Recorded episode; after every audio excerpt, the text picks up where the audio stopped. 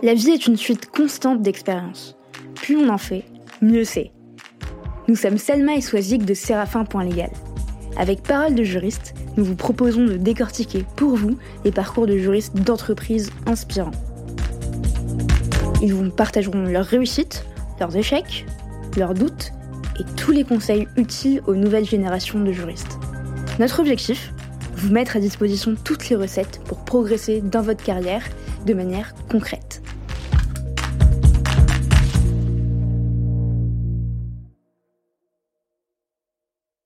Bonjour Pierre. Bonjour Selma, comment vas-tu? Très bien, je suis hyper contente euh, de, te recevoir aujourd'hui, à distance. Eh ben moi je suis ravie d'être là, merci pour l'invitation. Ouais, et puis ça fait, euh, ça fait quand même quelques semaines que je me dis, euh, enfin quelques mois plutôt, que je me dis que j'ai envie de recevoir euh, Pierre Lundi. Euh, et ça fait plusieurs mois encore que j'écoute attentivement, épisode après épisode, avec beaucoup de plaisir, vraiment. vos chroniques sur Legal Club Sandwich avec, et toute l'émission d'ailleurs avec Audrey, Deléris, Thibaut Caudal, aujourd'hui Ninja d'ailleurs. et déjà, bravo pour tout ce travail qui est réalisé. Bah écoute, merci. c'est vrai que c'est pas mal de travail. C'est pour ça d'ailleurs qu'on fait ça que pendant trois mois et qu'après on fait un hiatus de trois mois. Donc là, on vient de clôturer euh, le dernier épisode euh, hier, que d'ailleurs, euh, c'est l'épisode avec Laurent Tari, le directeur juridique de, Payfit, et j'encourage tous les auditeurs de Parole de juriste d'aller l'écouter parce qu'on s'est pris une barre de rire hein, pour des raisons qui sont expliquées à la fin du podcast, qui est assez exceptionnel. Donc on, on aime à dire que c'est un podcast dans la bonne humeur, mais alors là, cette fois-là, c'était au-delà de nos espérances. J'ai cru qu'on n'allait pas y arriver. Ok, génial, j'ai hâte. C'est un super bon, euh, super bon teasing que tu nous fais. Euh, D'autant que j'ai pas pu le voir hier, effectivement, en, direct. Euh, j'étais, j'étais en plein enregistrement d'un autre épisode, donc je, vais rattraper ça très vite. Et d'ailleurs, figure-toi que bon nombre de, de, des auditeurs de Parole de juriste écoutent évidemment Legal Club Sandwich et on, en parle très souvent sur, sur ce podcast. Et on, salue tout ce travail qui est fait. C'est vraiment top d'avoir ce type de contenu produit. Et, donc, je te disais, ouais, ça fait quand même plusieurs semaines que je me dis, euh, il serait temps de, recevoir Pierre Landy euh, parce que euh, il faut décortiquer ce parcours. Et, quel parcours, euh, quel dynamisme, quelle passion. Je pense qu'on est tous d'accord dans, cette communauté de, droit, que ce soit au sein de, la profession de juriste d'entreprise ou même au-delà, pour dire que, tu es quelqu'un de, passionné et de, rayonnant. et je te l'ai dit, je te l'ai confié par mail, par le juriste, c'est quand même aussi pour moi l'opportunité de, manière assez égoïste de rencontrer des personnes qui m'inspirent, que j'ai envie d'apprendre à connaître et t'en fais partie. Donc voilà, je, je suis hyper contente oh, de t'avoir. faire rougir à l'écran. Euh, heureusement, c'est, euh, c'est, on n'entend que la voix, mais voilà, j'ai la voix qui rougit. bon, bah, Ce que je te propose, Pierre, euh, pour commencer, dans un premier temps, c'est que tu puisses te présenter, me dire qui tu es, d'où tu viens, qu'est-ce qui te passionne, qu'est-ce qui te fait vibrer, qui est Pierre Landy bah écoute, moi j'ai, j'ai fait des études à Nanterre de manière assez classique, quoique puisque j'ai intégré euh, à Nanterre euh, un diplôme, et c'était la première année qu'il existait, qui s'appelait à l'époque le BIDUG, euh, et qui était donc un diplôme à la fois d'anglais juridique et de droit classique. et donc, c'était deux, bah, deux DUG, double licence, double maîtrise, et la dernière année passée à, l'étranger. Et donc, c'était quelque chose qu'on ne pouvait atteindre sur la base d'une sorte de, d'examen d'entrée. Euh, parce qu'il fallait être vraiment très très bon en anglais. Euh, et moi, je revenais d'une année euh, aux États-Unis pour apprendre l'anglais après après le lycée, après le bac. Et effectivement, c'était passionnant parce qu'on était donc à moitié avec des cours en, langue anglaise de droit et puis l'autre l'autre moitié les, cours classiques. du coup, c'était 40 heures par semaine à la fac, ce qui est quand même un petit peu compliqué, mais moi qui me convenait bien parce que trop de liberté, je pense que ça m'aurait pas été à l'époque. Et puis, bah, quand j'ai fini donc mes études, euh, moi, personnellement, euh, je suis un passionné de Disney. Je crois qu'on reviendra sur le sujet. Et donc, je voulais absolument travailler pour Disneyland Paris qui ouvrait en 92 à l'époque. Et donc, j'ai cherché à rentrer, bien évidemment, au service juridique. Bon, je n'ai pas vraiment atterri là. J'ai atterri euh, au service de vente de billets à l'entrée du parc en costume. et je me suis dit, ben, écoute, c'est pas grave. À l'époque, le service militaire était encore une obligation. Et j'aurais dû, et moi j'avais été exempté. Et je me suis dit bon, bah, pendant que tous mes amis euh, vont faire le service militaire et vont faire le zouave, euh, moi euh, je peux bien faire le zouave dans un parc à thème en costume, c'est pratiquement la même chose. Et donc je vais pas perdre un an par rapport aux autres. Donc je me suis donné un an pour y arriver.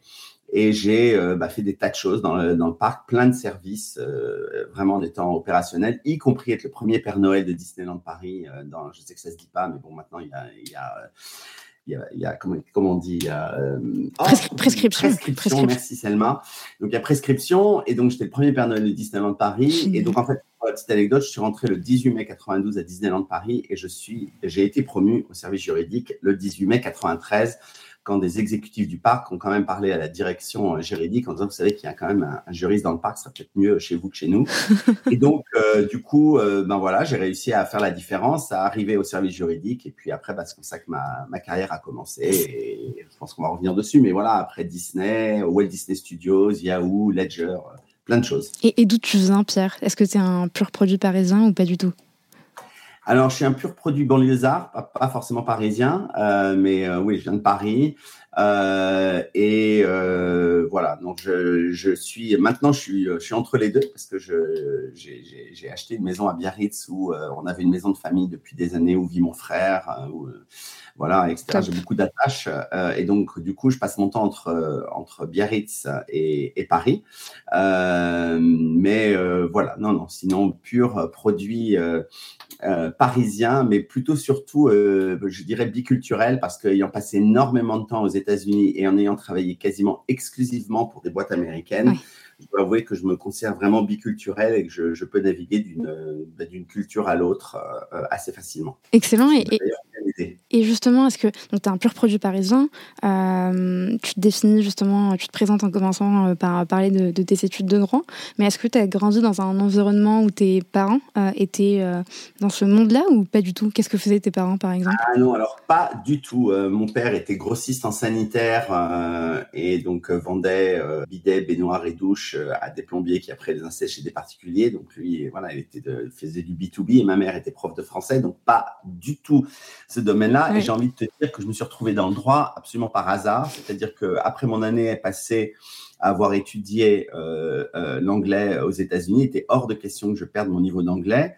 mais j'étais hors de question que je sois professeur ou un truc dans ce genre, professeur d'anglais. Donc, je suis allé vers le droit parce qu'il y avait ce bidug où je me suis dit, bah, c'est parfait, la moitié des études en, langue anglaise, c'est parfait, euh, c'est pas trop loin de la maison, euh, c'est exactement ce qu'il me faut. Mais alors, une, si tu veux une passion pour le droit, non, pas vraiment, c'était euh, c'est plus, j'ai atterri là plutôt par hasard. Je l'ai absolument pas regretté, hein, mais j'ai atterri là-dedans complètement par hasard. Et la vocation est, née par, euh, par la suite finalement. Elle peut être postérieure d'ailleurs. Et mais même pas, je vais, je, et on en reparlera. Hein, mm. Je suis même pas, je dirais même pas que je suis, j'ai la vocation du droit. Mm.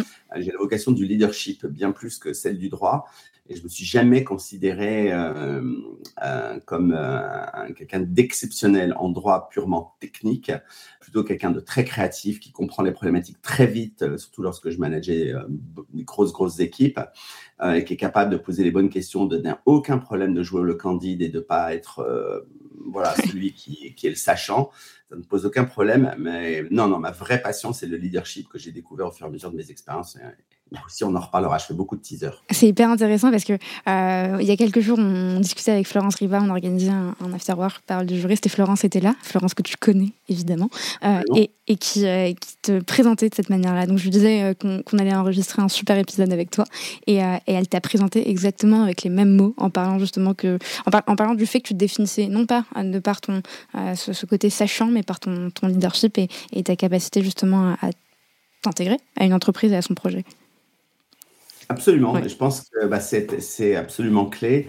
Euh, et puis c'est euh, là-dessus que euh, voilà que, que, que, qui font la différence. Enfin, de toute façon, on en parle énormément. Et enfin, on en parle énormément. J'ai envie de te dire, mais euh, il est évident que ce qui va faire la différence entre un bon et un mauvais juriste, au-delà des compétences techniques qui finalement pour moi sont relativement basiques et une évidence, ça va être les soft skills. C'est-à-dire on, mm. on, va être intéressé dorénavant non pas, pas tant par le savoir-faire, mais que par le savoir-être qui est absolument essentiel. Exactement. Et on va en parler. Mais avant ça, tu, tu nous disais que, que tu as été le, premier Père Noël euh, à Disneyland, à Paris. Euh, Est-ce que tu t'imaginais devenir euh, le premier Père Noël à Disneyland Paris quand tu étais enfant? C'était ton rêve ou est-ce que tu avais un autre rêve en étant enfant? Non, pas du tout. C'est encore un truc d'opportunité.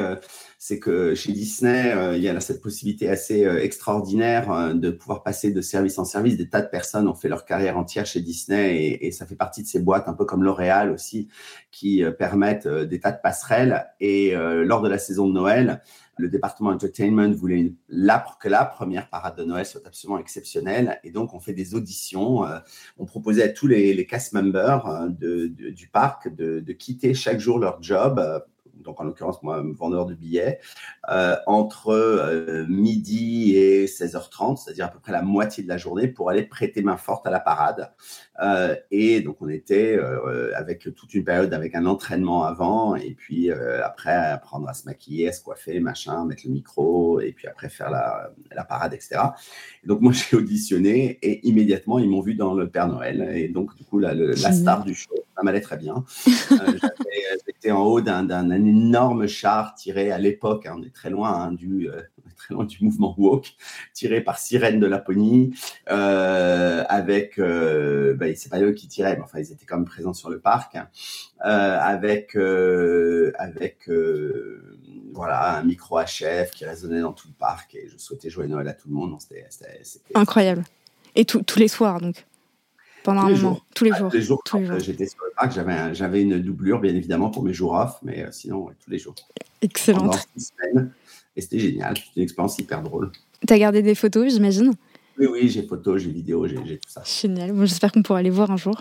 Euh, parce que je, t'enverrai ça, Selma. Je t'enverrai Yes, ok, très bien. Ok, super. Et, encore une fois, donc tu parles de, de Nanterre. un, un pur produit ouais, de Nanterre, de Nanterre à la Rouge, du bâtiment F. Je ne sais pas si vous étiez déjà au bâtiment euh, F. Euh, Absolument, euh, bâtiment F. Très bien.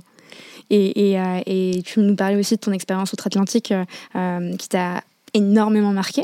Euh, est-ce que tu peux justement nous expliquer dans un premier temps euh, qu'est-ce qui a donné envie aux jeunes Pierre euh, de l'époque de se lancer dans des études de droit et à quel point ça a été un, on va utiliser des termes anglais, mais ça a été un game changer pour toi d'aller de, aux, aux États-Unis et comment ça t'a forgé à la fois juridiquement et, humainement surtout? Alors pour le jeune Pierre, bon ça j'en ai parlé tout à l'heure, je me suis pas lancé dans des études de droit, je me suis lancé dans des études qui permettaient de de faire autre chose que juste de l'anglais. Mhm. Euh, donc euh, voilà, j'ai clairement pas eu la vocation d'aller dans les études de droit. J'y suis allé parce que je voulais pas faire que de l'anglais.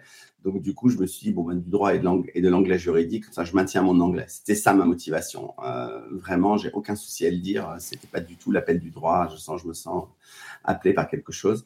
Euh, quant aux années aux États-Unis, cette première année, euh, juridiquement, ça m'a rien appris du tout parce que c'était vraiment une année type high school, euh, high school. Donc ça, de ce côté-là, non, ça, ça, ça m'a pas vraiment appris juridiquement puisque j'y suis retourné une autre année plus tard après les études de droit à Nanterre. Euh, et là, du coup, je travaille dans un cabinet d'avocats euh, en tant que paralegal, etc. Donc, j'ai pu assister aux dépositions à l'américaine, j'ai pu voir un peu comment les process passaient, etc. Donc, c'était assez rigolo. Euh, mais là, cette première année après le bac, non, je, je, ça m'a rien appris d'un point de vue juridique. En revanche, sur moi-même, eh ben, je me suis forcément euh, retrouvé dans une famille d'accueil à Portland, dans l'Oregon, donc à l'autre bout du monde, loin de ses amis, de ses parents, etc. À une époque où il n'y a pas Internet, il n'y a pas de téléphone, c'est compliqué de s'appeler, etc.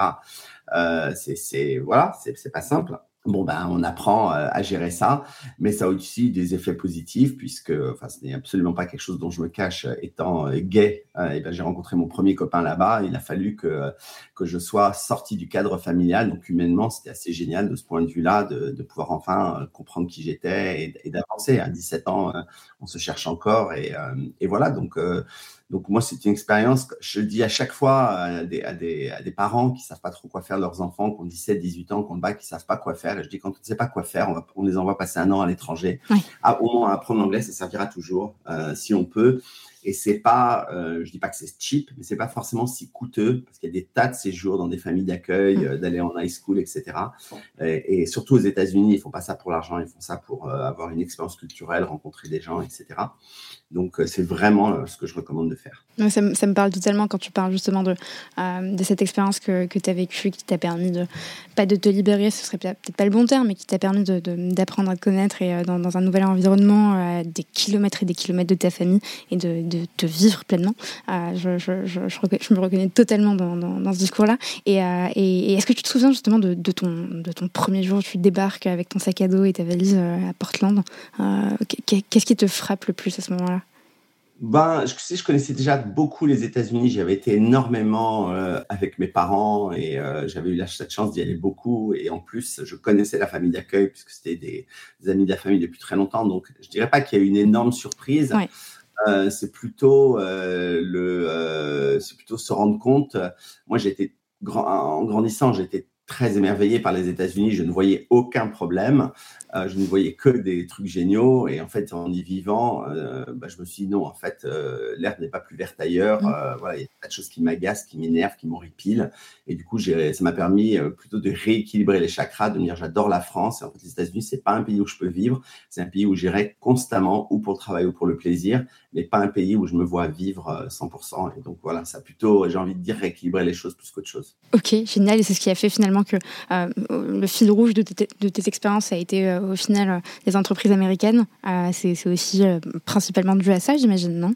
Oui, bah oui, parce que j'adhère totalement à la façon de, travailler des Américains. Moi, c'est organisé, c'est structuré, c'est sans bullshit. on reward, on, rémunère les gens qui sont bons, on sort les gens qui sont mauvais, en tout cas mm. qui sont mauvais. Je sais pas que quelqu'un qu'on sort qui est mauvais, c'est-à-dire qu'il peut être mauvais dans une entreprise, excellent dans une autre, mais au moins on tourne pas, on met pas des gens au placard comme on adore le faire en France. Lorsqu'on sort quelqu'un dans ces grosses boîtes américaines, on fait le gros chèque qui va bien pour que la personne ait le temps de se retrouver, trouver quelque chose d'autre. Voilà, certains euh, détesteront euh, cette approche. Mm. Moi, je trouve pragmatique. Euh, on perd pas de temps. Euh, voilà, moi-même, euh, j'en ai fait les frais moi-même, hein, parce qu'il y a des changements de stratégie qui ont fait sauter mon poste. Ça a été le cas chez Disney dans la deuxième expérience. Bon, bah voilà, et, mais on m'a donné un énorme chèque en même temps, enfin pour l'époque, euh, voilà, bon, bah, et on tu prends. De luck, et en fait, ça m'a ouvert de nouveaux horizons et j'étais content. Ouais, Donc, voilà, c'est, tu me dis si je me trompe, mais c'est un peu la méthode, c'est la méthode get shit euh, done finalement, en fait. Euh, et, et c'est juste, c'est qu'on, voilà, on va pas, et encore une fois, c'est bien cette idée que c'est pas toi en tant que personne qui est mauvaise, qui est nulle, c'est mm. cette idée de dire dans notre entreprise, dans cette culture, avec ces objectifs, manifestement tu n'es pas aligné. Euh, ou voilà, bon bah donc euh, ailleurs ça marchera euh, probablement mieux, mais surtout on ne laisse pas pourrir des situations, on ne laisse pas les gens dans, dans un bureau où on les balade de service en service, enfin ce genre de trucs qui m'insupportent personnellement. Oui, oui. C'est bien plus violent qu'un départ bien négocié. Oui, mais euh, c'est vrai quand même que le cadre légal est quand même assez différent euh, d'un point de vue droit social entre les deux pays, donc je pense que ça, ça permet. mais euh, quand tu es en France, ils respectent le droit français. Tu sais. Oui, ah oui c'est vrai, effectivement. Tu, fais bien de, de, me le rappeler, tu as raison. Et pour revenir à, à, Disneyland, parce que moi je suis fascinée par, ce, par cette expérience-là, ah, tu es, un fan de, de l'univers Disney, Pierre. Et, pour tous ceux qui, euh, qui l'ont été, qui ne le sont plus, peut-être, qui n'ont pas gardé ce côté, enfantin en, eux, euh, est-ce que justement tu pourrais nous, raconter ce, moment où tu te dis, ok, j'ai, euh, tu devais avoir quoi, 23 ans, 24 ans, je sors de la fac, le service militaire est encore en, en place. Bon, moi, j'ai pas nécessairement envie de le faire, je suis exemptée. je vais aller passer un an au sein de l'équipe Ops Entertainment pour justement m'intégrer dans cette équipe euh, et peut-être que ça va être une passerelle pour moi. Comment ça se fait? Quel est le cheminement vers, euh, vers cette expérience-là? En fait, le, cheminement pour moi était très clair. Le, cheminement était de rencontrer le maximum de personnes et faire le maximum de choses euh, à Disneyland Paris, puisque une des autres valeurs dans laquelle je crois fermement, c'est le réseau, le network, et que soit je décidais de rester au département vente de billets et euh, c'est tout ce que j'aurais jamais connu. Euh, soit euh, je me disais non, en fait, il faut que je rencontre le maximum de personnes. Et donc du coup, j'ai fait la fonction de guest control. Je me suis porté volontaire, c'est-à-dire que tout l'été, je suis parti m'occuper de tous les spectacles qu'il y avait dans le parc pour aider les, mouvements de foule, etc. Après, j'ai été Père Noël. Après, je suis devenu prof à l'université Disney, c'est-à-dire que j'étais un des ambassadeurs qui formait les nouveaux. Voilà, j'ai fait plein de choses. J'ai connu le maximum de personnes et mon goal dans tout ça, c'était de multiplier les expériences et surtout de me faire connaître parce que plus je connaîtrais de gens, plus je, savais ou en tout cas j'espérais que quelqu'un parlerait de moi euh, dans des postes quand même.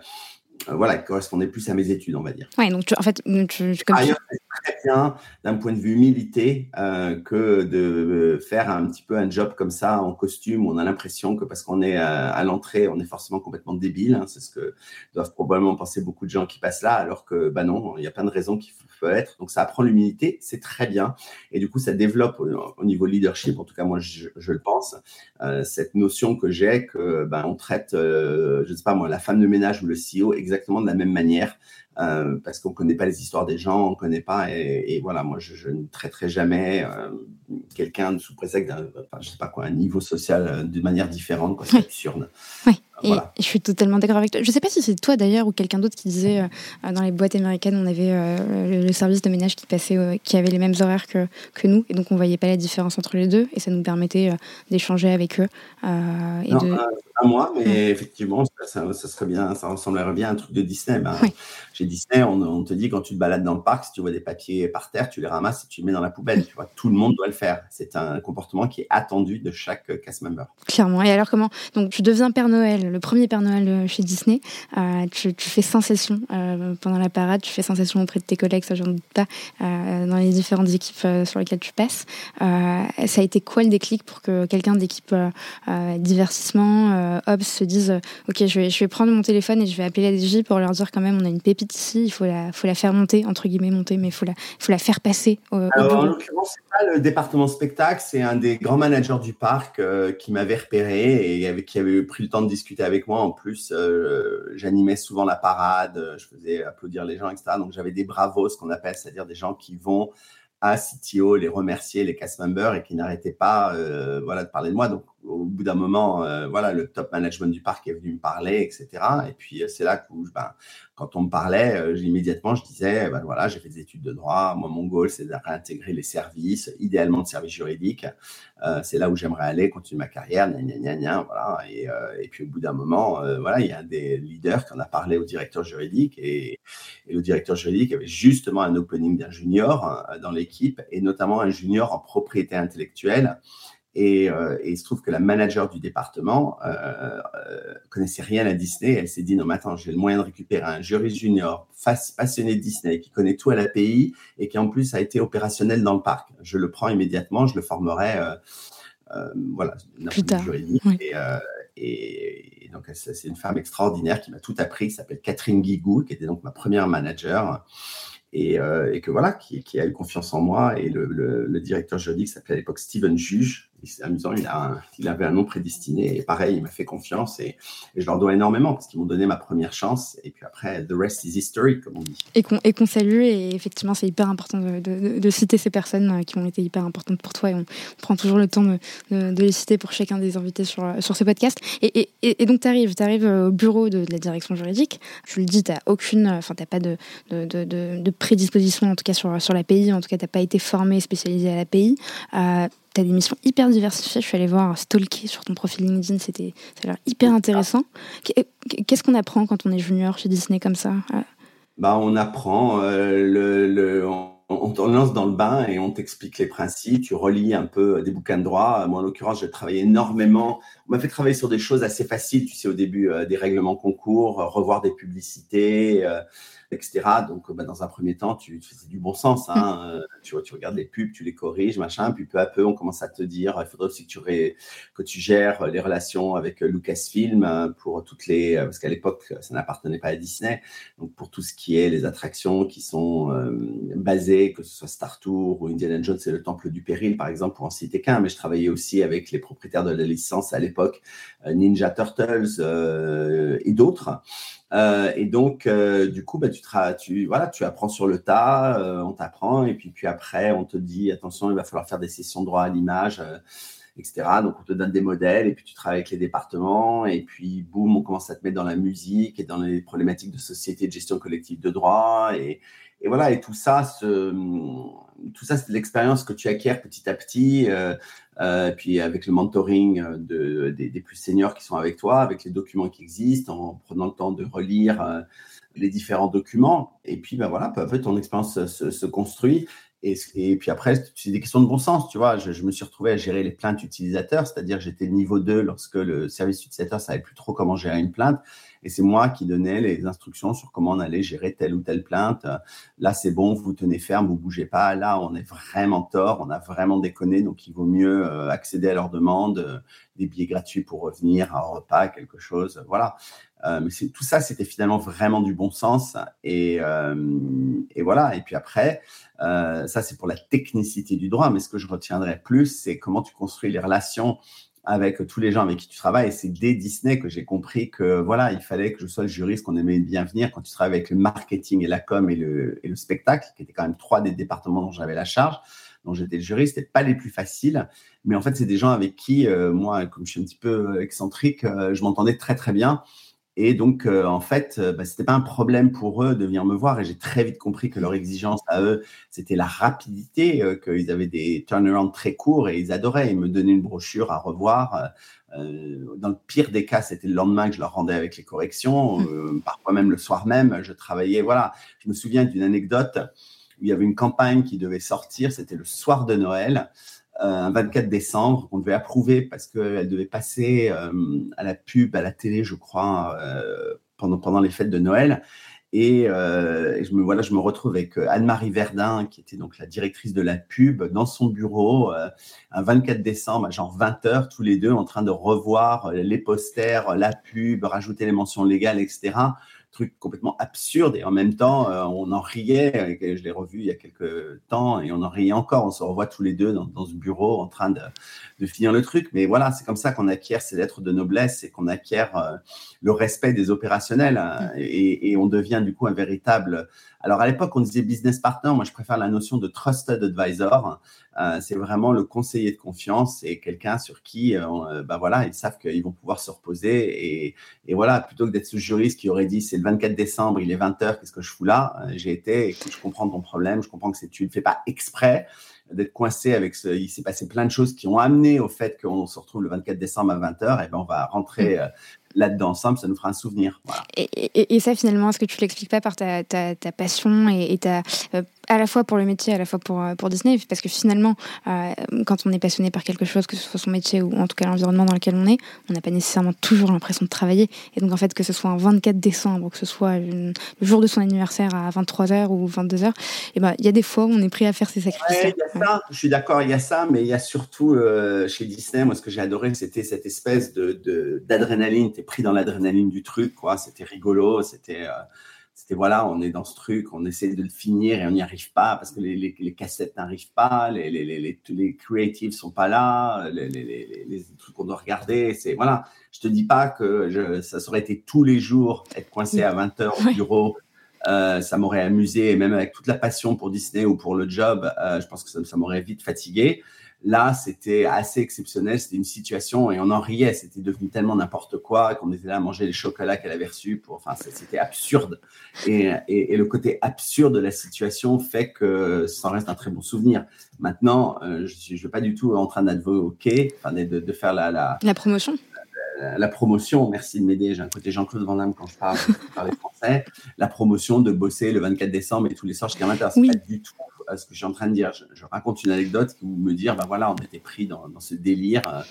Euh, voilà, et c'était des choses extraordinaires à tout moment. C'est un jour, euh, on est convoqué avec ma collègue et on nous apprend que voilà, on va plus s'appeler Euro Disney, mais Disneyland Paris, et on a euh, la journée pour dire s'il y a un problème juridique. à s'appeler Disneyland Paris au lieu d'Euro Disney parce qu'on change le nom. Bon, ben voilà, ça c'est des paniques d'une journée qui sont géniales à vivre un impact complètement dément. Est-ce que c'est de la publicité mensongère de dire qu'on s'appelle Paris quand on est à 32 km à l'est de Paris? Mm. Est-ce que Paris a un droit sur le nom de la ville? Euh, Est-ce que euh, est-ce qu'on va avoir un problème avec le parfum Paris? Est-ce que, enfin, tu vois, tout ce genre de, de, problématiques. Euh, voilà, c'était génial. On avait la journée pour le faire parce que ça allait passer au bord. Bon, ben, voilà. Et, donc là, ça bouillonne, ça appelle de dans tous les sens, les différents. c'est incroyable. Alors, soit tu as effectivement une super bonne mémoire et tu te souviens super bien de ces anecdotes, soit tu documentes peut-être ce que tu fais. Est-ce que tu as, tendance à faire ça? Euh, Non, non, c'est juste que c'est des moments, je te, cite des moments marquants. Je, voilà, des trucs euh, qui me, qui me. Je pense que c'est très facile de se souvenir tous des choses incroyables qui sont passées dans leur carrière. Et cette histoire du changement de nom en 24 heures, ça m'est resté. C'est juste des anecdotes hyper fortes. Ce 24, ce 24 décembre, revoir cette pub, ça m'est resté. Et j'en ai des comme ça, tu vois. Il y a des trucs qui marquent une carrière, euh, nécessairement. On s'en souvient. Euh, donc, je sais pas, non, j'ai pas du tout de très bonne mémoire, au contraire. mais tu, euh, pourrais, il n'y a pas de. Enfin, pourquoi pas, d'ailleurs? Ah Non, mais je pourrais totalement, mais je l'ai pas. Je prends tout en note. J'ai des, tu sais, la fonction note dans, dans, dans, dans l'iPhone, elle est blindée. J'en ai dans tous les sens. Je ne me rappelle jamais de rien. Non, non, non. non c'est juste que là, c'était des trucs tellement structurants, tellement dingues que ça mhm. m'est resté. Ok, top, excellent. Et, et c'est vrai que c'est une, expérience incroyable et tu en as eu des tonnes d'expériences incroyables. Et, on va passer notamment à, ton expérience chez Yahoo. Euh, on est en 1999, tu rejoins Yahoo Europe, euh, cinq ans après la création de, Yahoo tout court. Euh, l'annuaire web qui a, qui a d'ailleurs diversifier son activité sur divers diverses verticales au fil des années. Et puis les années 2000, évidemment, on en a parlé avec Stéphanie Fougou il y a quelques, quelques semaines et c'était un épisode passionnant.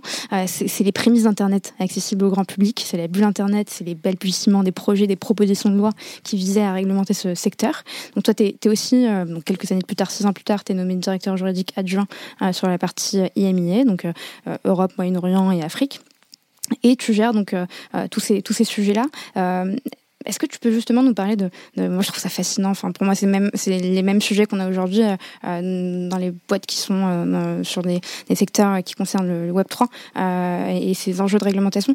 Est-ce que tu peux nous parler de, cette période et des challenges juridiques que tu gérais à l'époque au début des années 2000 en pleine bulle internet en France? Ah, Absolument et c'est marrant que tu parles de Stéphanie. On était tout un petit groupe qui nous connaissions et qui ont passé tout le temps du temps. Il y avait Stéphanie Fougou, il y avait Olivier Martinez, il y avait Stéphane Markovitch, il y avait moi.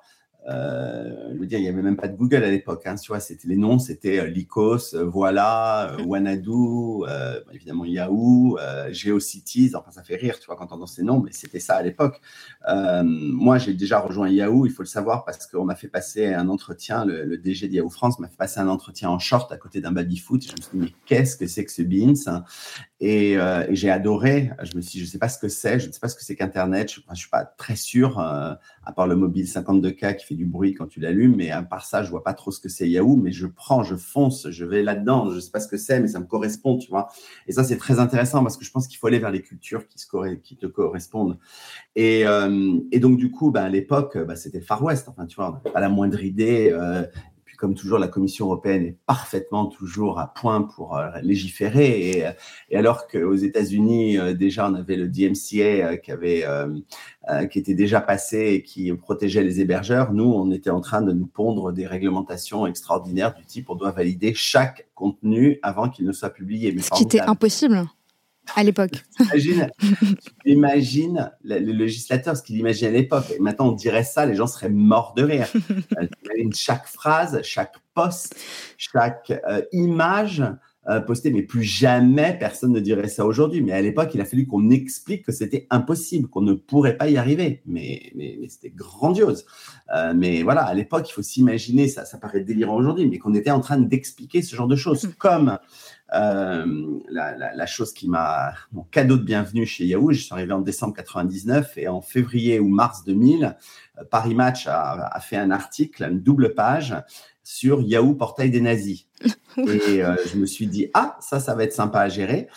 Et c'est la fameuse affaire Yahoo, l'affaire UEJF, l'ICRA, selon de quel côté on se place.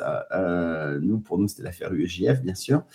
Euh, et, là, on est rentré dans, le champ de la quatrième dimension où euh, on nous demandait euh, en France de contrôler les contenus qui apparaissaient sur le site US en les soumettant à la loi française. Et on n'a jamais vraiment réussi à convaincre que ce soit les associations ou que ce soit le juge Gomez à l'époque ou, les juridictions que, que, en fait, ce qu'on nous demandait était impossible. Et en fait, euh, le problème, c'est que, et je les comprends bien évidemment, c'est que tout le monde prenait ça sur l'angle moral, mmh. sur l'angle éthique.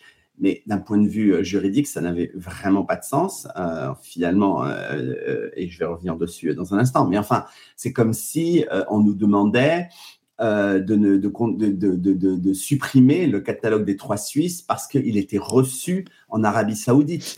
C'est comme si on nous demandait euh, d'arrêter euh, la vente chez Nicolas du vin parce, parce que euh, est reçu aux États-Unis et que euh, des gens de moins de 21 ans pourraient euh, acheter du vin, etc., etc., etc. C'était absurde.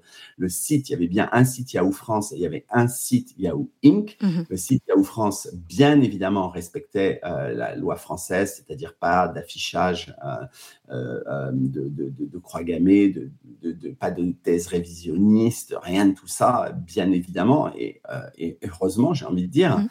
Euh, mais aux États-Unis, ce qu'il faut savoir, c'est que l'amendement numéro un de la Constitution, c'est la totale liberté d'expression. Donc, on peut écrire les pires conneries, y compris euh, que les camps de concentration étaient des endroits formidables où les euh, prisonniers pouvaient aller à la piscine et profiter du soleil, et il ne se passera rien.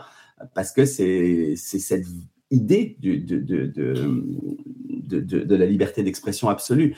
Et donc, du coup, évidemment, donc on a été attaqué pour tout ce qui se passait sur le, sur le site US. Euh, et, donc, on essayait de démontrer que le site US était targeté, euh, était ciblé vers euh, un public américain, pas vers un public français. Euh, et d'ailleurs, cette stratégie a été notre perte en France, en tout cas, euh, parce que j'ai découvert des choses euh, au tribunal. J'en parlerai dans un instant. Mais en tout cas, l'idée, c'était vraiment de faire comprendre que ces conflits de juridiction, ça allait être compliqué. Et d'ailleurs, on n'est plus trop sur ces sujets dorénavant. Les gens ont bien compris que, voilà, il y a un moment, on ne peut pas espérer qu'un site soit en conformité avec l'ensemble des réglementations mondiales dans lesquelles il est reçu. C'est juste impossible. C'est une histoire, on a je, me permets, mais c'est un peu l'ignorance euh, à cette époque du législateur de se dire, en fait, effectivement, c'est un site US, mais qui est accessible depuis la France. C'est euh, la beauté d'Internet. Euh, et que ce n'est pas pour autant que Yahoo France, en tant qu'organisation, est responsable de ces contenus-là.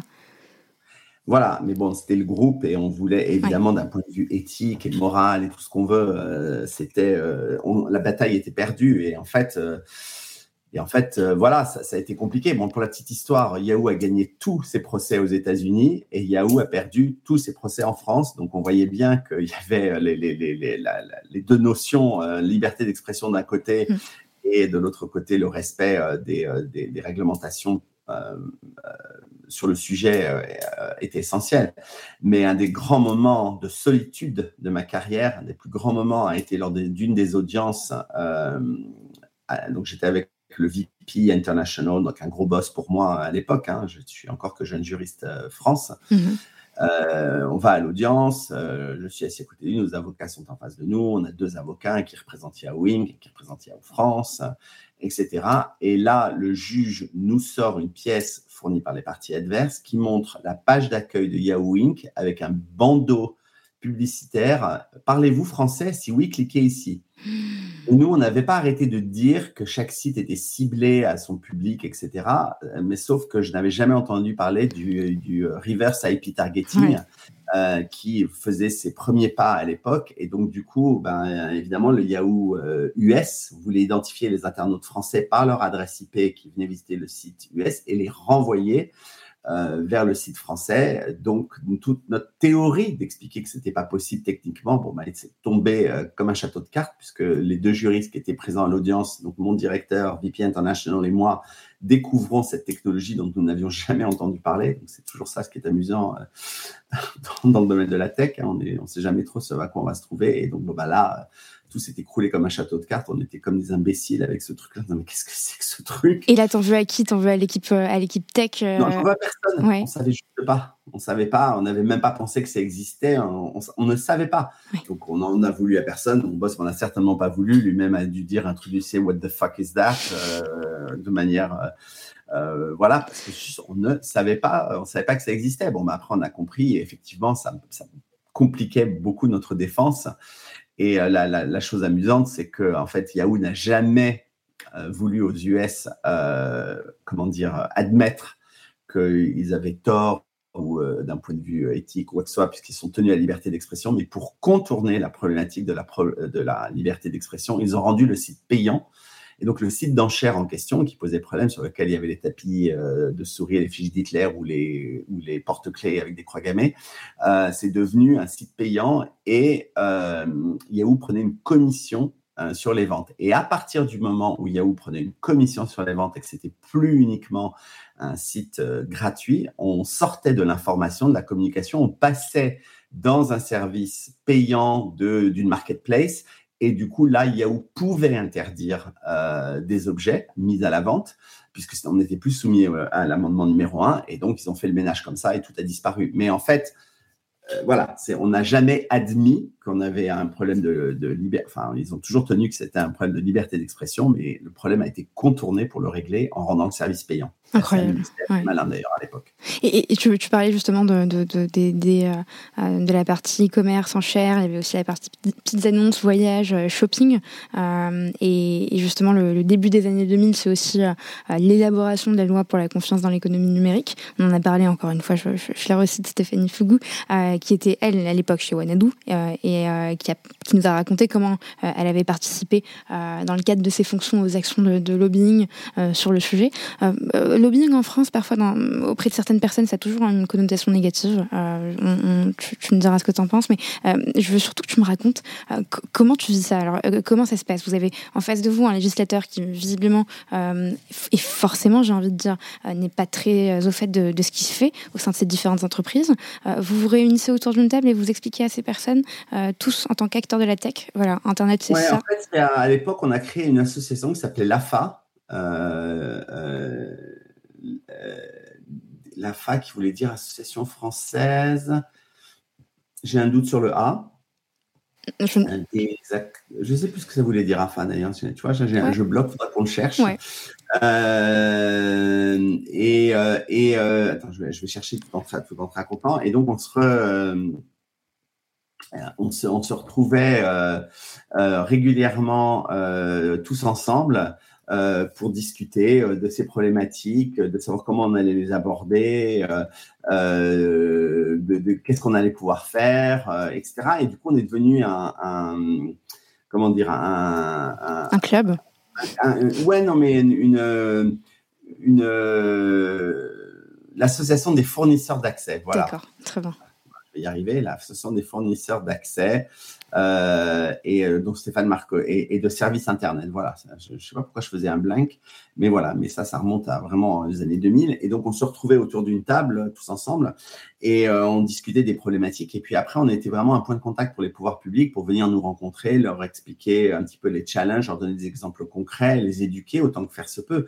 C'était même pas du lobbying, c'était juste de faire comprendre que la loi n'avait aucun sens. Mmh. Ce n'était pas possible euh, qu'il suffisait de regarder ce qui avait été fait aux US et, de, faire comprendre, parce que techniquement, il y avait une incompréhension totale euh, de, comment ça fonctionnait. Enfin, je veux dire, toute l'histoire euh, de, l'affaire Yahoo commence par la base à une incompréhension totale déjà de comment fonctionne Internet. Ben, c'est pareil là. Donc on a, c'était assez rigolo d'avoir à, négocier ces aspects. Et puis ils ont été énormément repris par une deuxième juriste qui s'appelle Hélène Langlois que, j'ai recruté euh, chez Yahoo, euh, qui, s'est mis vraiment sur ces aspects parce qu'il y avait quand même un moment, je ne pouvais pas passer ma vie là-dessus, il y avait quand même des contrats commerciaux à faire signer. Euh, et moi, j'étais donc plutôt côté sales et Hélène plutôt côté public policy à, l'époque. Mais ouais, des, bons souvenirs de, de, ce moment-là pour essayer de, bah, juste de s'aligner et de savoir ce qu'on allait faire. Ok, génial. Et, comment tu... Euh, enfin, justement, on reçoit quand même pas mal de juristes sur ce podcast euh, qui évoluent dans différents secteurs. On est aussi écouté par, évidemment, des juristes d'entreprise, mais d'autres professions d'ailleurs, j'imagine. Euh, quels conseils tu donnerais, en tout cas, quelles, quelles indications tu donnerais aux directions juridiques qui évoluent dans des secteurs où la réglementation n'est pas encore fixée? Il y, en a, il y en a beaucoup. on parlait tout à l'heure de, des NFT, de plein d'autres secteurs soit qui n'est pas encore fixé, soit qui est en cours d'élaboration. Euh, qu'est-ce que tu leur conseilles justement pour faire face à ce type de nuisance entre, entre guillemets? Alors moi, je, je, citerai un grand, un grand livre de grand classique de la littérature américaine, 50 nuances de gris, euh, de gris.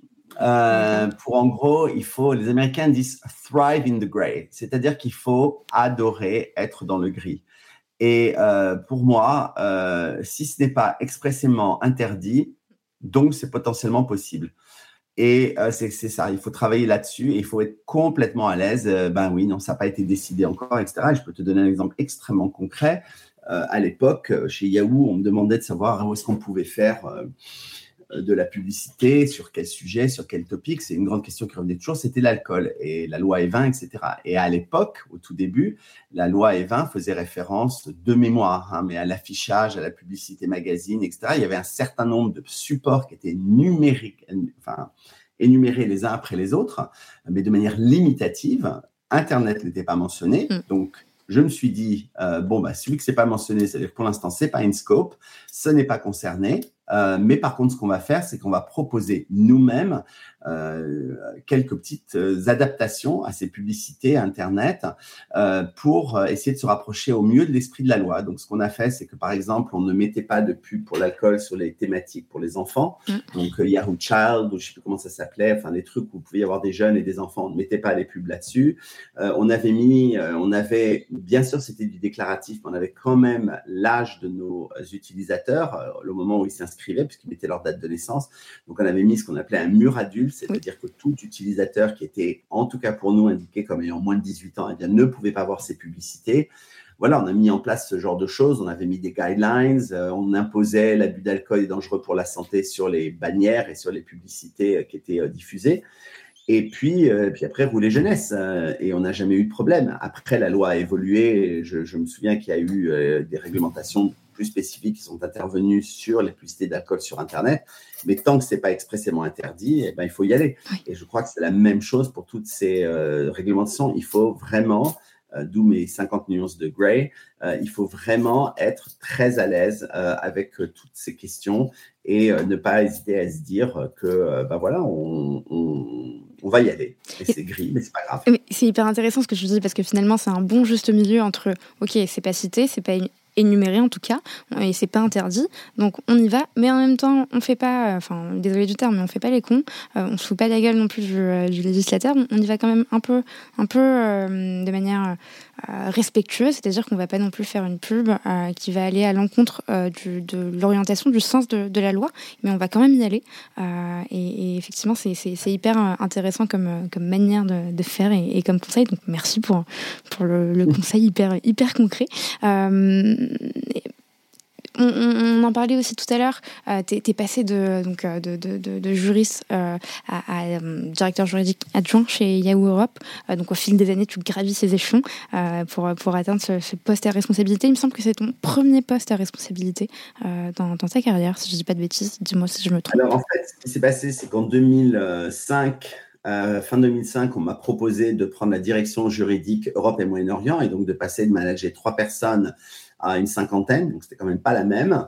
Euh, on m'a proposé de m'accompagner d'un exécutif mentor, ce qui était déjà les prémices de ce que j'allais faire par la suite, euh, pour m'accompagner à prendre la pleine possession de ce poste, que j'ai évidemment accepté. Donc j'en ai rencontré plusieurs et j'en ai choisi une, une femme absolument extraordinaire qui s'appelle Soumour, euh, qui a pris sa retraite maintenant, mais d'ailleurs qui m'a donné toute sa méthode à utiliser en me disant tu vas être ma legacy, Pierre. Donc voilà, j'essaie de, lui rendre hommage dans, dans ce que je fais aujourd'hui. Et, euh, et donc, euh, du coup, euh, oui, je, prends ce poste parce que fondamentalement, je sentais que j'en étais capable et que j'avais envie de, bah voilà, de, l'idée cette équipe, de l'amener au niveau suivant. Et, et, voilà, il faut y aller, il ne faut pas trop se poser de questions, il faut se positionner. Je me suis positionné la première fois, je ne l'ai pas eu, en 2004. Euh, on m'a dit, euh, et c'est d'ailleurs un conseil que je donne souvent, on m'a dit, ben non, on pense qu'on va recruter à l'extérieur parce que tu n'as pas assez d'expérience internationale pour faire un, prendre un poste comme ça. J'ai dit, OK, très bien, je le comprends parfaitement. Donc, qu'est-ce qu'on fait? Et ils disent, comment ça, qu'est-ce qu'on fait? Je dis, bah, qu'est-ce qu'on fait pour la prochaine fois? Parce que vous n'allez pas me dire à chaque fois que j'ai pas d'expérience internationale la prochaine fois. Donc, j'entends le feedback, mais qu'est-ce qu'on fait? Et m'ont dit très bon point. Euh, puis ils ont réfléchi, puis ils sont revenus, ils m'ont donné l'Europe du Sud. Donc du coup, j'ai managé l'équipe Italie, euh, euh, Espagne et France tranquillement pendant un an et, et une année qui m'a permis de d'attendre patiemment, de me faire les armes sur sur tout ça. Et, et donc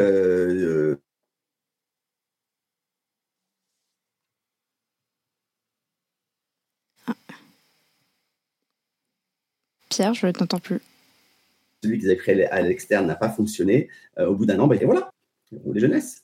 Ok, on a eu un petit moment de, latence, un petit moment de bug, donc, mais je pense qu'il sera quand, ah. même, euh, quand même enregistré. Je je, je, je, m'inquiète pas pour ça. Je pense que c'est juste que je ne l'ai pas reçu de, de, de, mon côté. Donc j'ai confiance en, Riverside et, sa capacité à prendre le reste de la réponse.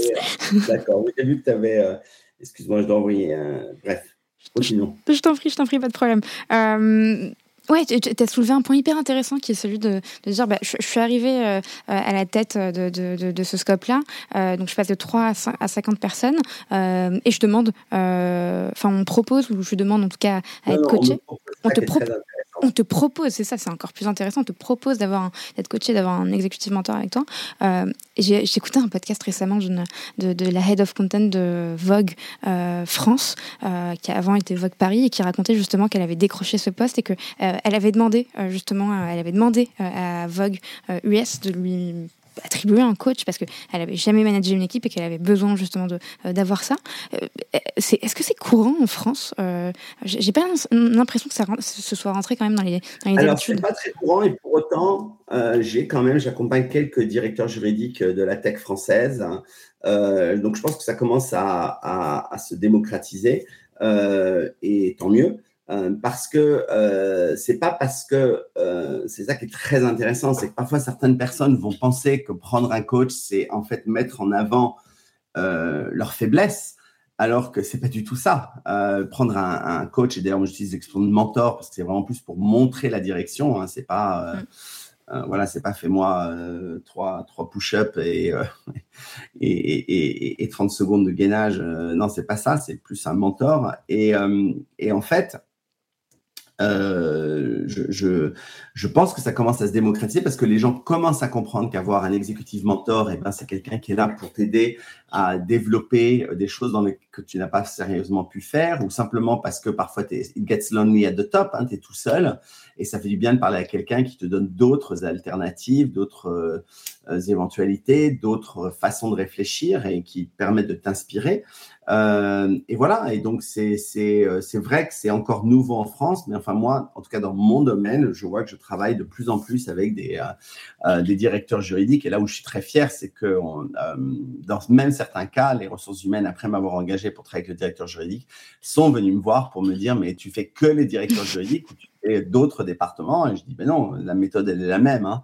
Et donc, du coup, j'ai travaillé avec le, patron du support utilisateur, euh, le directeur financier, le directeur des ventes. Euh, qu'est-ce que j'ai fait encore? Un directeur de l'IT. Génial. Et euh, voilà, c'est super intéressant parce que tu vois leurs problématiques depuis leur propre prisme. Euh, et donc ça, c'est super. Oui, et puis c'est pas une question effectivement de, de, métier. En tout cas, c'est pas, enfin, tu me dis si je me trompe, mais c'est pas, c'est pas quelque chose euh, où tu interviens sur de l'expertise technique, euh, métier, mais plutôt sur, sur ce qui va autour. Alors si tu as une expertise métier technique, très bien, mais je pense que tu peux effectivement aussi apporter sur pas mal d'autres choses. Et, et, j'ai même tendance à, penser, encore une fois, dis-moi si je me trompe parce que tu es quand même plus expérimenté que, que moi, évidemment, c'est pas nécessairement une question d'âge une question de responsabilité. Moi, tu vois, typiquement, je je suis coachée, euh, euh, accompagnée, mentorée par Lorraine O'Hara chez Microsoft France, euh, qui était au marketing chez Microsoft et qui est aujourd'hui au Customer Care et qui est, d'une aide incroyable, en tout cas, qui m'oriente. Elle me, elle me dit pas, il faut faire ci, il faut faire ça, mais la voir toutes les deux semaines, ça m'apporte énormément. elle me pose toujours les bonnes questions et on échange et on s'apporte mutuellement. donc c'est pas juste une question d'âge. On n'a pas besoin d'être directeur juridique ou si level pour, pour en bénéficier, n'est-ce pas? Absolument pas. Et, euh, et, euh, et, et, effectivement, c'est exactement ce que tu décris, le, euh, le mentoring. Et, moi, j'ai eu la chance d'avoir le patron juridique de Yahoo, donc mon grand, grand boss, hein, qui était au board, qui était reporté aussi au directement. C'est lui qui m'a dit, est-ce que tu voudrais profiter d'un mentor? Et je crois que quand on vous pose cette question, il ne faut pas réfléchir deux secondes. Il faut dire absolument yes, oui. Après, c'est essentiel de rencontrer plusieurs. Et d'ailleurs, moi, chaque fois que je travaille avec un nouveau directeur juridique ou, quelqu'un de nouveau, la première question que je pose, c'est toujours, euh, ou la, plus que la question, la première chose que je dis, c'est on va se rencontrer, on va parler, mais c'est complètement OK d'en voir d'autres. Mm. Et, je pense que c'est important d'en voir d'autres pour après se faire une, une, idée. On a vu deux, trois personnes. Il y en a un avec qui on a bien fité, euh, d'autres moins. Et ben voilà, on va aller vers celui vers lequel on a le plus fité. C'est vraiment comme un psy ou, ou un prêtre, tu vois, j'ai envie de te dire. Ok, ok, c'est hyper passionnant et d'ailleurs on mettra toutes les, toutes les infos sur ton activité. On fait, on n'est pas là pour faire de la pub, mais quand même c'est hyper intéressant. Mais on, on, mettra toutes les infos sur, sur ton activité en, en, description. C'est normal. Je sais que, mais non, mais justement c'est pour ça que je le dis. C'est hyper important. Tu, tu, n'as pas payé, tu n'es pas là pour ça. C'est juste que c'est absolument pas. Voilà, c'est intéressant. il faut le faire. Tout le monde cette histoire de mentoring, ça dépend vraiment euh, de tout à chacun. Mais euh, voilà. Ok, super, mais euh, ça dépend effectivement de, chacun, mais euh, je pense qu'il faudrait quand même euh, ne, pas juger ceux qui en font et ne pas dire que c'est bullshit parce qu'ils en font. je pense qu'on est, on, est tous les deux d'accord sur, sur ça. donc après, après Yahoo, tu passes chez, chez Ledger, donc après 15 ans chez Yahoo, plus précisément chez Yahoo Europe, tu rejoins Ledger? Tu rejoins Ledger en, 2017 et tu fais partie de ces juristes qui, euh, vivent avec leur temps. J'aime bien cette phrase parce que c'est vrai, tu as clairement le, sens du timing euh, en termes d'évolution euh, tech. tu rejoins Ledger qui est donc une start-up française qui est spécialisée, alors cybersécurité, je ne sais pas si c'est le bon terme, mais qui développe des solutions de sécurisation des crypto-monnaies. Ledger, c'est super connu en France en tout cas, dans la communauté tech même, même au-delà. et avec Ledger, en fait, on peut sécuriser, acheter, échanger et faire fructifier ces cryptoactifs. Je reprends exactement la description que, que j'ai vue sur leur site, je n'invente rien. Euh, Ledger, en quelques chiffres, c'est quand même euh, plus de 3 millions de, wallets Ledger qui ont déjà été vendus, 100 euh, revendeurs dans le monde, des clients qui se trouvent dans plus de 200 pays à travers le monde. Et quand on voit ton parcours, on comprend forcément que Ledger est venu te chercher, notamment pour ton expérience chez Yahoo et ta capacité à évoluer en, zone grise, comme tu le disais tout à l'heure, et à naviguer sur un marché encore très peu réglementé je, me mets à ta place. En 2017, tu as près de 20 ans d'expérience, tu quittes une startup qui est devenue un géant de la tech en l'espace de quelques mois. Euh, tu rejoins ensuite en 2017 une startup, peut-être déjà scale-up à l'époque, j'en sais rien, mais qui a trois ans d'existence. Euh, au sein Ouais. Là, c'est le truc euh, en question. Je suis désolé, je, t'en prie. Ouvrir Je t'en prie. Je, reviens tout Ouais, vas-y. Effectivement, Pierre, donc tu, viens de nous quitter en, plein dans, ma présentation pour ouvrir la porte à un chauffagiste, c'est ça? Plombier? C'est ça, c'est ça. on est venu réparer euh, ma pompe à chaleur hier et euh, en réparant ma pompe à chaleur, le mec a empiré les problèmes. Donc, euh, du coup, ils ont envoyé un autre technicien pour réparer les problèmes du premier technicien. Génial, et en plein, enregistrement. En, plein enregistrement de entretien euh, de quelque chose et qu'on le casse. C'est vrai que c'est assez paradoxal. Le euh, mec change de métier, mais bon, c'est pas grave.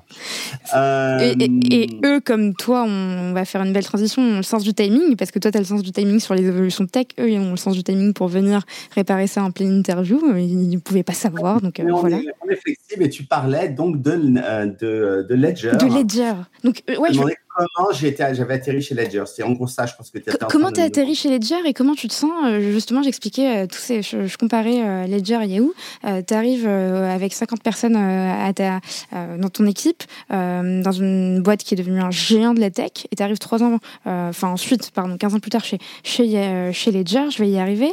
Justement, comment tu y arrives Et est-ce que tu as eu pardon, un, un sentiment de déjà vu à ce moment-là, en arrivant chez Ledger?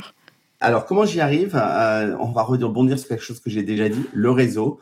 Il se trouve que le patron, euh, un des deux patrons euh, de, Ledger à l'époque est quelqu'un que j'admire terriblement, qui s'appelle Pascal Gauthier, et que j'avais croisé comme jeune commercial chez Kelkou, une boîte qui avait racheté Yahoo à l'époque. Et donc, j'étais son juriste à l'époque et on était resté en contact. Et donc, il cherchait son directeur juridique, son premier directeur juridique, et il me demandait des conseils. Et plus je le voyais pour l'aider, je lui présentais des candidats, j'essayais de l'accompagner euh, sachant qu'il m'avait pris en tant que conseiller externe pour Ledger. Donc, plus j'essayais de l'aider, plus j'essayais d'avancer euh, sur tout ça avec lui, plus euh, finalement Pascal, qui est un homme qui a des idées très précises lorsqu'il a quelque chose en tête, il l'a pas ailleurs. En fait, s'est dit non, mais en fait c'est Pierre que je veux, je veux que tu viennes euh, euh, comment dire, nous rejoindre euh, chez Ledger. Et donc, bon, bah, j'ai tenu autant que j'ai pu. Et puis finalement, c'est vrai que le projet m'a excité. J'avais envie de, de, retravailler avec Pascal, que j'adore. j'ai beaucoup apprécié aussi Éric Larchevêque, que j'ai rencontré, qui était le, un des cofondateurs à l'époque. Mm. Et, euh, et puis après, tant d'un point de vue package qu'on m'a proposé, tant en tant que cash que equity, plus l'assurance que j'allais pouvoir construire l'équipe euh, que j'avais en tête, euh, eh bien, euh, et, enfin le soutien indéfectible de, de, de, Pascal pour monter une équipe support forte, Euh, bah, du coup, je suis venu. Euh, j'ai dit que je viendrais monter l'équipe. Je n'ai pas garanti que j'allais rester euh, des années et des années, mais en tout cas qu'au moins je monterais l'équipe. Et c'est pour ça que je, je, je, suis venu. J'ai d'ailleurs monté l'équipe et j'ai même recruté Antoine Thibault, quelqu'un d'extraordinaire qui venait de chez Apple et que j'avais envisagé euh, très tôt euh, dans ma tête comme étant mon potentiel euh, successeur. Et puis après des, personnes extraordinaires comme Amandine Doha qui venait de l'industrie du textile, de Tommy Hilfiger pour faire tout ce qui était IP chez nous et, plein d'autres, certains que j'ai fait venir de mon réseau, d'autres que, j'ai découverts. Et donc, toute cette petite bande, on, a, on, est arrivé pour s'occuper de Ledger. Et donc, j'ai quand même été quelques mois tout seul, ce qui m'a donc rappelé mes premiers mois chez Yahoo. Et ça, c'est pour répondre à la deuxième partie de ta question. Et euh, effectivement, j'ai retrouvé bah, énormément de, choses euh, euh, que j'avais connues chez Yahoo. Et là, il faut être excessivement méthodique. Je n'avais pas la méthodologie chez Yahoo, donc j'ai passé mes premiers mois chez Yahoo de travailler de 8h à 23h. Je me suis mieux organisé cette fois-là chez Ledger. La méthodologie, elle est simple. J'ai fait une issue list, c'est-à-dire que j'ai noté tous les problèmes que je voyais qui arrivaient. Euh, tous. Chaque fois qu'il y a un problème juridique, tous, tous, tous, du plus trivial au plus compliqué. Et puis après, j'ai donné des color codes euh, vert, jaune, orange et rouge. Et j'ai commencé par m'occuper des rouges, après les avoir présentés bien évidemment à Pascal pour vérifier qu'il était d'accord qu'on commençait par cela. Et puis après, je les ai euh, fait partir les uns après les autres. Et j'ai la fierté de dire qu'au moins, quand moi je suis parti, toute cette liste qui devait avoir une soixantaine d'items a été réglée par mon équipe, hein, principalement. Moi, j'ai été le chef d'orchestre. Et je suis sûr qu'ils ont plein d'autres problèmes maintenant. c'est toujours le cas. Mais au moins, les trucs structurants de l'époque ont été réglés. Excellent. Donc, c'est prio 1, prio 1, prio 2, prio 3. Prio 3 Il faut être méthodique. Hein. De toute façon, on ne peut pas tout faire. Et en plus, je me suis retrouvé dans la levée de fonds des 75 millions, ce que je n'avais jamais fait avant. Mais oui, parlez-en-nous. Tout à fait euh, honnête avec toi, j'avais jamais essayé avant, c'est le cabinet hein, qui a monté ça. Donc moi, mon rôle, ça a été euh, vraiment double. Euh, le premier, ça a été d'aider les fondateurs et Pascal à choisir le bon cabinet. Donc j'ai mm. organisé une beauty parade et on a été voir les plus grands comme des plus petits. Je voulais qu'ils aient un petit peu une idée de différent d'un cabinet boutique, un, gros cabinet. À l'époque, c'est Baker hein, qui, mm. qui, a, qui, a, gagné, qui était décidément ceux avec qui on a voulu bosser. Donc, ça, moi, mon rôle, ça a été d'aider à ça et de mettre la bonne équipe en place. Euh, encore une fois, je n'avais jamais fait de corporate ni d'acquisition. Donc, c'est pas la peine de vendre. Ça, c'est très important. Des choses que vous ne savez pas faire. J'ai dit que je ne savais pas faire. Et moi, je me suis concentré sur euh, une seule chose euh, et qui était vraiment la seule chose à laquelle je pensais que je pouvais apporter quelque chose, c'était les covenants, c'est-à-dire les engagements qu'on prenait dans le cadre euh, de cette levée de fonds, euh, et puis les reps and warranties, c'est-à-dire les choses qu'on s'engageait à faire ou ne pas faire, mhm. connaissant la boîte. Voilà. Donc, je me suis occupé de ces deux documents et j'ai travaillé là-dessus. et j'ai aidé aussi à la mise en place, évidemment, de la data room, etc. Mais voilà, mais tout le reste, la négociation du pacte d'actionnaires, tous les documents, etc., c'est Baker qui a pris le lead. Et heureusement, j'ai envie de dire, parce que j'aurais été bien incapable de le faire. Eh, mais avec, avec toi qui, qui, qui pilotait finalement et qui, qui, qui suivait quand même. Tout à fait honnête, même c'est vraiment eux qui ont piloté. Je peux, je peux, pas, je peux même pas te dire j'ai piloté le truc. Je n'y connaissais rien, mais vraiment rien. Euh, je ne, je n'ai, Selma, pardon, je n'ai jamais fait ça euh, de ma life. Donc, je vais pas avoir la prétention. Je les ai laissés piloter et euh, je suis intervenu comme je pouvais. Et puis, j'ai continué le, business as usual. Mais c'était passionnant. Ça m'a hyper intéressé de, de, voir. Mais je veux dire, je n'avais même pas de juriste corporate évidemment, je l'ai fait venir un juriste corporate très rapidement. Euh, et d'ailleurs, quelqu'un d'extraordinaire encore, Alexia Delahousse, qui maintenant mm. est la directrice juridique de Conto.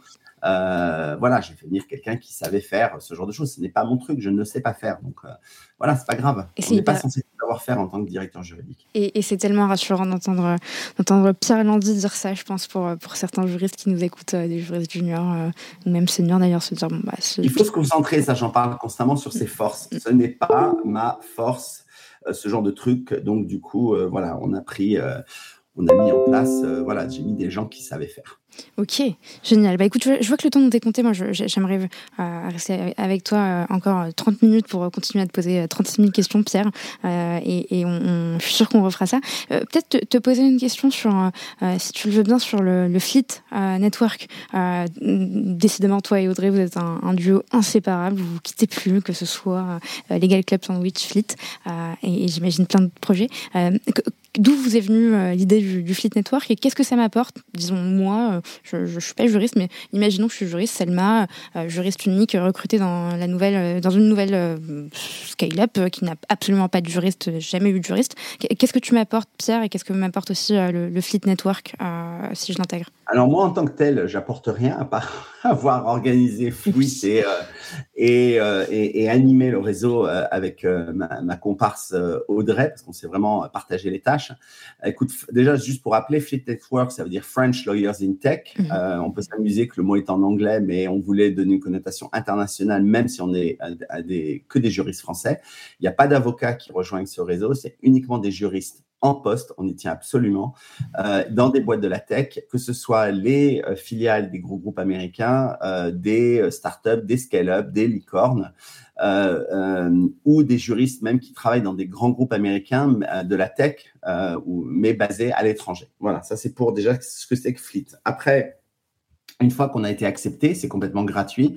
Et qu'est-ce qu'on va y trouver? Ben, On va y trouver d'une part un petit déjeuner de networking tous les trois mois, euh, qui est financé par euh, Audrey et par moi-même euh, par, nos sociétés respectives. Euh, donc, un grand espace d'échange. On est généralement 60-70 à ces petits déjeuners. On va trouver énormément de formations juridiques euh, gratuites qui sont fournies par nos cabinets euh, partenaires, euh, dont le plus présent est un cabinet qui s'appelle BG2V, qui est un cabinet de niche, enfin pas de niche, de, de boutique, pardon, mais vraiment très très moderne. Ils travaillent en visio, ils, ont, ils travaillent en open space, en flex model, enfin tu vois, des trucs, il n'y a pas de bureau d'associés, enfin c'est assez rigolo, donc ils sont vraiment très proches de la tech.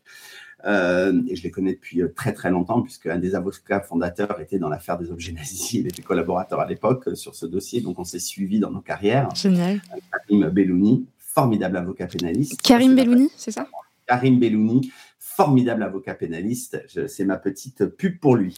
Euh, et donc, euh, qu'est-ce qu'on a d'autre? On a une, chaîne Slack qui est très active où les gens se posent plein de questions, s'échangent des modèles de contrat, des, des, solutions qu'ils ont pu avoir ensemble sur des problèmes, etc. On a un groupe LinkedIn. Euh, voilà, on a même organisé tous les quatre mois le cocktail des directeurs juridiques des licornes. Donc, on se retrouve chez moi. Tous les, les, directeurs juridiques des licornes apportent des bouteilles et Audrey et moi on fournit le, ce qu'il y a à manger et on mange autour comme ça tous ensemble et les directeurs juridiques des licornes échangent sur leurs problèmes euh, euh, communs. Euh, donc c'est assez rigolo, sauf bien sûr quand il y en a un qui vient de piquer un salarié à un autre pour le pour ce qui s'est produit la dernière fois. Donc c'était assez drôle. C'était un peu règlement de compte à OK Coral, mais c'est la loi du c'est la loi du marché et c'était très rigolo en disant ne touche pas à mes équipes, toi stay away. C'était assez rigolo. Voilà donc ça c'est très sympa. Donc c'est tout ça. C'est vraiment un espace convivial, c'est complètement gratuit et moi c'est quelque chose que je tenais à faire parce que j'avais envie de rendre à la communauté juridique. On va pas se mentir, effectivement, c'est aussi un endroit où j'ai rencontré beaucoup de mes clients mm. euh, et on s'en cache absolument pas et Audrey euh, mm. idem. Mais à la base, de la base de la base, c'était vraiment une idée, et ça l'est toujours d'Audrey et moi, de rendre à la communauté juridique et d'aider cet écosystème de la tech à se retrouver et avancer ensemble. Et d'ailleurs, ça marche parce que de nombreux euh, invités du podcast, euh, et je peux citer Florence, je peux citer Nastasia Drahi aussi, euh, qui, quand on publiera cet épisode, sera déjà chez Jelly Smack, nous ont raconté à quel point ce réseau leur a été utile. Et, ce qui revient souvent, c'est souvent je me sens moins seule, je me sens hyper épaulée, on s'entraide, j'ai une messagerie Slack, et Pierre et Audrey sont toujours de bons conseils, et notamment les autres personnes qui forment le réseau. Donc bravo, bravo à tous les deux, c'est top. J'ai une dernière question pour toi, Pierre. Je suis désolée, je ne vais pas pouvoir te poser toutes les questions qu'on avait prévues. Pourquoi tu cours, Pierre? Alors déjà, je cours pas, je fais pas de sport. Euh, pour commencer, déjà. Euh, mais bon, une fois que tu m'as dit, dit ça, je t'ai pas dit grand-chose. Écoute, euh, moi, je cours tant que je m'amuse. et je cours et j'ai cette chance de n'avoir fait que des choses qui m'amusaient. Et moi, j'ai besoin de m'amuser. Et euh, pour ceux qui écoutent le podcast et qui connaissent la méthodologie de la processcom, euh, je ne sais pas si euh, c'est quelque chose qui est de plus en plus connu, mais la processcom a différents modèles, différents types de personnalités, des gens qui communiquent d'une certaine manière, etc. Bref, moi, ma base en processcom, c'est le rebelle, euh, Selma, et je suis en phase rebelle. Et le rebelle, c'est quelqu'un de créatif, de ludique, d'inventif, qui a besoin de s'amuser. Donc moi, qu'est-ce qui me fait courir? C'est qu'on s'amuse. Et dans Legal Club Sandwich, on a fait le choix de s'amuser et d'avoir un ton délibérément décalé ce qui fait qu'on a pu commencer à avoir des directeurs juridiques incroyables qui viennent parler. On a eu Anne-Sophie Lelay, quand même la secrétaire générale et directrice juridique de Air France KLM. Mm. on a eu Besma, la directrice juridique d'Accord. on commence à avoir des directeurs juridiques du 440 qui viennent simplement parce qu'ils trouvent que c'est fun mm. et qui vont s'amuser et qui savent que c'est hyper bienveillant et qu'on va rigoler. Et donc voilà, donc il faut, faut, que je m'amuse moi. Et c'est la même chose avec le Fleet Network. on rigole et je m'éclate dans ce que je fais aujourd'hui euh, en accompagnant euh, tous ces directeurs juridiques, ces équipes juridiques, voire même ces, leaders à développer leur leadership et leur savoir-être. Et tant que je m'amuserai, ben, je continuerai. Et ça se sent, et ça se sent énormément, et c'est hyper communicatif en tout cas. Et, euh, et, et c'est pour ça que je suis hyper contente de t'avoir et, je suis hyper contente que tu, que tu passes sur, que tu sois passé sur ce podcast et qu'on ait eu l'occasion de, discuter, d'en savoir plus sur toi. C'est vrai que tu es quelqu'un d'incroyablement créatif. C'est vrai que effectivement, tu as côté rebelle euh, dans, ta manière de, faire les choses et, tu t'amuses. Et, je me reconnais quand même pas mal dans ce, dans ce, dans, ce type de personnalité et je suis très contente qu'on ait pu, euh, qu'on ait pu échanger, Pierre. Euh, je, te remercie. J'ai rien d'autre à te dire, mis à part merci euh, pour ton temps, d'avoir pris le temps d'échanger avec nous. Effectivement, on recommande aux, personnes qui nous écoutent euh, d'écouter aussi euh, Legal Club Sandwich si ce n'est pas déjà le cas, parce que à la base. Alors l'adresse pour aller nous voir, c'est club-sandwich.legal. Eh ben, on le mettra. Légal, tu... tu peux le mettre. Et je te donnerai même un lien, Selma, où on peut retrouver tous les podcasts sur toutes les plateformes. On est sur les plateformes. Ouais, je, je, je, je vois très bien de, quel type de lien tu, tu, me parles, pardon, et je, le mettrai. Et souvent, on nous a posé cette question. Je, te fais une confidence sur ce podcast en nous disant euh, Oui, mais vous êtes un peu euh, les concurrents de Legal Club Sandwich, euh, du coup, on n'en parle pas. Et j'ai toujours dit Mais absolument pas. Enfin, il n'y a pas absolument pas de concurrence. On est deux, déjà, c'est deux formats qui sont totalement différents. Et puis, même si on était similaires, tant mieux. Ça veut dire que les gens veulent écouter ce type de, d'émissions, ce type de podcast. Donc il faut, il faut qu'il y en ait encore plus. Et, moi-même, j'écoute ce, podcast que je trouve vraiment top. Donc non, il n'y a absolument pas de concurrence, il n'y a, pas de sujet. Et on mettra toutes les infos sur, euh, sur, euh, directement sur la description d'épisode. C'est super sympa. Et, euh, et, voilà, et nous, vraiment, il faut prendre l'Eagle Club Sandwich comme pour ce que c'est, c'est-à-dire un bon moment pour s'amuser, rigoler. Euh, tout en parlant de, euh, de, de, de, trucs sérieux. Donc, euh, Être sérieux sans se prendre au sérieux. Pour la saison 5, mais en attendant, vous avez 43 épisodes à écouter si vous ne connaissez pas. Donc, ça devrait vous occuper cet été. Et surtout, ne manquez pas celui avec Laurent Tari. Je fais du teasing, mais qu'est-ce qu'on a rigolé. J'ai cru, vraiment, j'ai cru qu'on n'arriverait pas au bout. J'ai hâte d'écouter ça. Et donc, soyez sérieux sans vous prendre au sérieux, c'est ça, Pierre, ta, ta conclusion? Exactement. Exactement, tu as parfaitement résumé. Un grand merci, Pierre. Eh ben, merci, un grand merci euh, Selma euh, de m'avoir accueilli et puis surtout un très bel été à tout le monde. Je ne sais pas quand ça sera diffusé et si c'est diffusé à la rentrée, ben, une très bonne rentrée à tous. On s'adapte. Génial, merci Pierre. Bonne journée. Merci. Au revoir.